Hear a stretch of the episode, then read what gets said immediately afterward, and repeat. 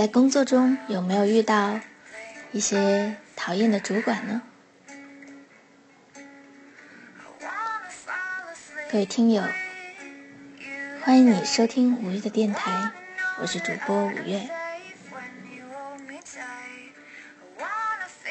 今天要跟大家聊一聊，怎样跟讨厌的主管处下去。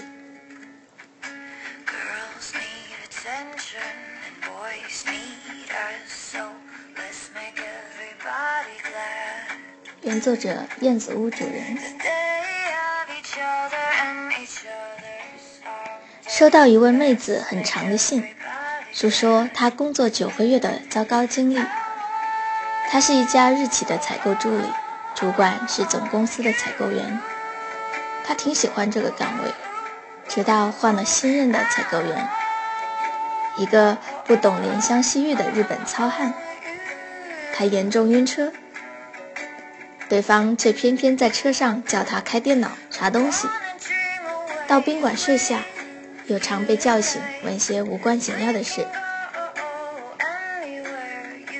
他也很鄙视对方的人品，觉得这个男人做事偷懒，仪表邋遢，商务会谈也在抖腿，所以经常会反驳他。有一次，乙方工厂怕赶不上交期。提前把面料按原定的尺寸给剪了，结果他又两次变更尺寸。他认为于情于理，情当然是民族气节上的，理呢则是因为对方没跟工厂说过尺寸会改，觉得这些都是对方的错。从此两个人由不爽变成更不爽，结果他被调岗了。十有八九是他告的状，而现在他很迷茫。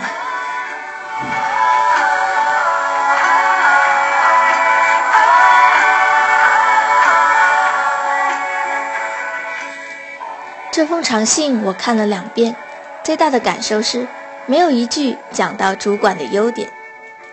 想起一位教育专家的文，他说，家长来咨询时总是说孩子一堆的问题。他不急于解答，而是先让他们说出孩子的一个优点，结果许多父母愣在那儿，很久讲不出来。专家说，这才是你们应该解决的最大的问题。人怎么可能没有优点呢？按心理学的定义，人的优点有六大类：智能和知识、勇气、人文素养、公正、脾气、品德。以下还有很多的小分类，对照过去，希特勒和猪八戒也能得到上帝的小红花。有位母亲把女儿说的一无是处，专家让她叫孩子过十分钟来治疗。十分钟后孩子来了，专家说他至少有两个优点：听话和守时。看不到主管的优点，那你每天看到的就是他的缺点。这时，你的身体语言难免散发着“我讨厌死你啦”这样的信号，主管即使不是天线宝宝，也能接收得到。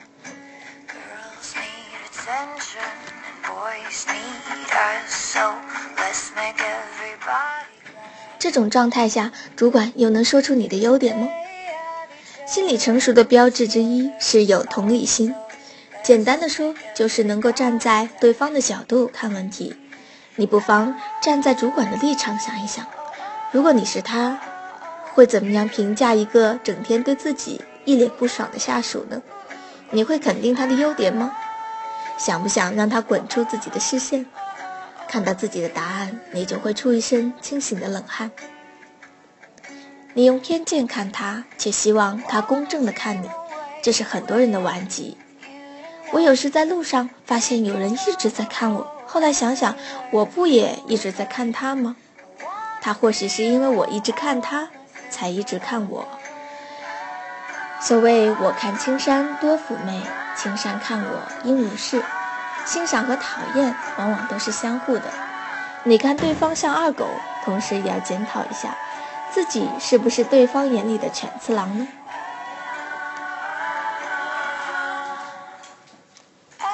正因为互相看的都是缺点，缺点就会慢慢扩大成为缺口，进而成为你们之间的鸿沟。但掉下去的只会是你，因为你说不出主管的优点，与他无损，而他看不到你的优点，却可以让你所有的努力贬值。你或许不屑于他是只有你一个下属的小主管，但他就算不能像老板那样决定你的职场生死，至少也是你工作心情的晴雨表，决定你每天都头顶乌云还是阳光灿烂。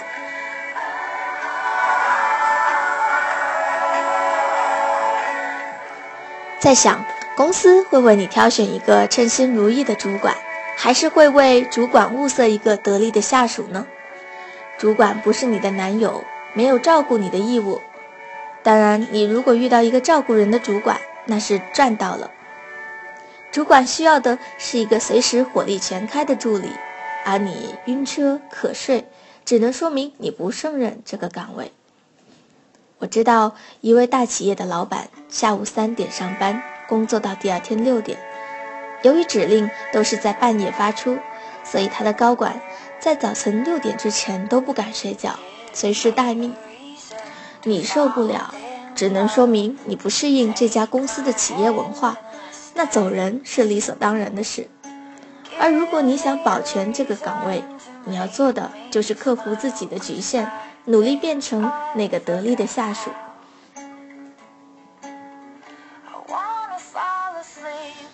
如何看到主管的优点呢？首先要调整的是情绪。有明星分享自己的拍照秘诀，在镜头前，他总能做到放松自然，眼神放电。他说：“我看到摄影镜头，都告诉自己，我正在和他谈恋爱。”你希望主管像男友一样对你，能不能先对男友一样的对他？据统计，职场上的两人互动，每天需要投投入感情的正面相处时间，平均不超过五分钟，其他时间都处于作业状态。只要采用无感情色彩的工作语言就好。你主动拿出五分钟的爱，周五送一份洗好的水果。他西装革履时的几句夸奖，每次在电梯、茶水间对脸时的嫣然一笑，主管又怎么会无动于衷呢？自然也会展现出良好的一面。这样你们就是用优点来相处，而不是拿缺点来相杀。其次，你要懂得挖掘优点。有项教育研究，让孩子每天写三五件学校里值得感恩的事。一段时间后，孩子们变得更爱上学了。这个办法你也可以试试。每次我在心里怒骂某个人时，就赶紧提醒自己，想想对方的好处，心情就会平复许多。有对方的缺点在你脑海刷屏，是会上瘾的毒药；而对方的优点，则是对症的解药。有些主管的优点，隐蔽性比较强。有位小友也和我吐槽，主管说主管的能力差，管理一塌糊涂，还是心机婊。我逗他：“那你跟老板说，让他撤下来，你坐他的位子。”他赶紧摇头：“哎呦，不行，我还没有他那样的经验呢，有些细节的处理不如他老道。”说着自己就笑了，原来主管并不是那么没用。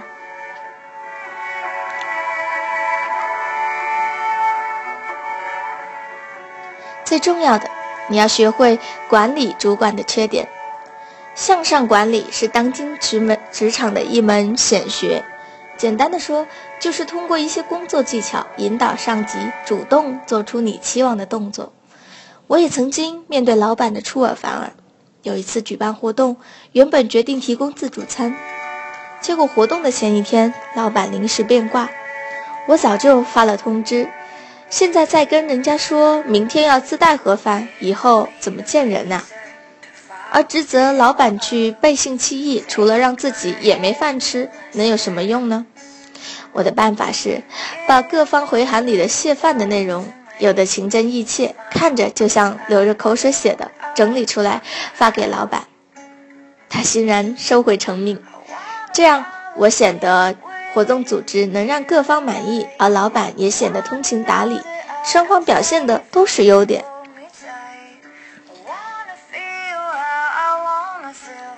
如果你知道那日本糙汉有不靠谱的工作习惯，就要设法帮他救场，比如及时跟工厂沟通，减少对方的损失，并及时向他反馈工厂的进度和意见。如果工厂都没意见，你何必打抱不平呢？要知道，主管与你不同的是，你只承受他一个人的压力，而他作为一个日本人，不远万里、不远千里来到中国。一要对上级负责，二要跟工厂较劲儿。如果你再跟他叫板，他真的就四面楚歌了。坚定的与主管共进退，是一个下属最基本的优点，而公开拆台是最糟糕的缺点。当场反对主管的指令，很容易被认为是情绪化反应，或者是因为不想干活而找的借口。最好是先执行，再将初步的执行结果交由主管评估，以其中的问题点作为反对的理由，这样有据可依，主管的接受度较高。如果你缺乏最基本的优点，却十分擅长最糟糕的缺点，那么你将是职场上永远的注孤生。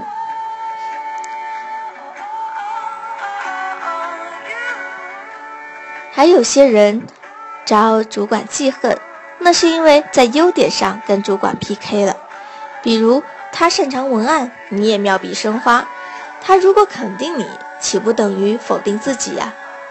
而聪明的下属则懂得与主管的缺点形成互补。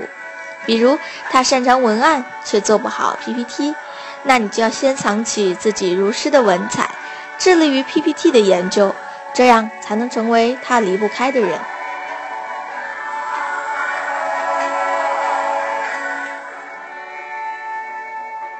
你小时候上学不喜欢某个同桌，让爸妈跟老师说一声就可以换掉。但我听旅居美国的朋友说，美国老师的做法是，越不互相喜欢的孩子，越要让两个人坐在一起。这是一种训练，因为进入职场，你不能挑同事，挑主管。要想成功，就必须学会跟不喜欢的人相处。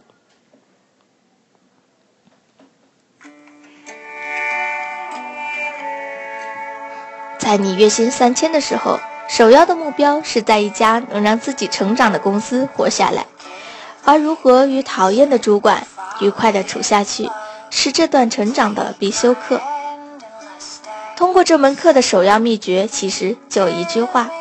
用主管的优点化解自己的恶心，用自己的优点换取主管的爱心。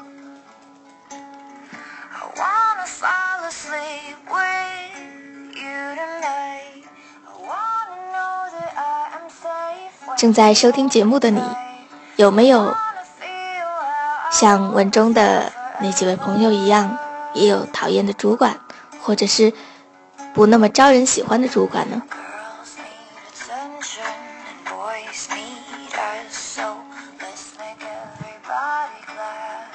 记住那句话：用主管的优点化解自己的恶心，用自己的优点换取主管的爱心。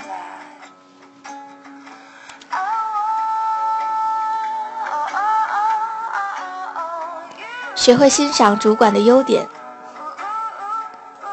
学会用同理心与自己不那么喜欢的人相处。那么这门课你就算是通过了。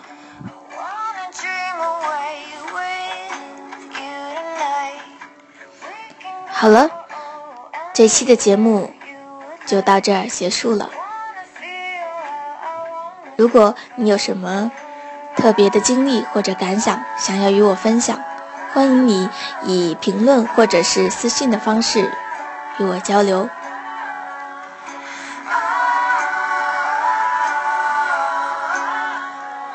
下一期，五月继续与你相约，为你讲讲都市生活、职场生涯当中的有意思的故事与经历。在这里，我们一起分享故事，传递精彩。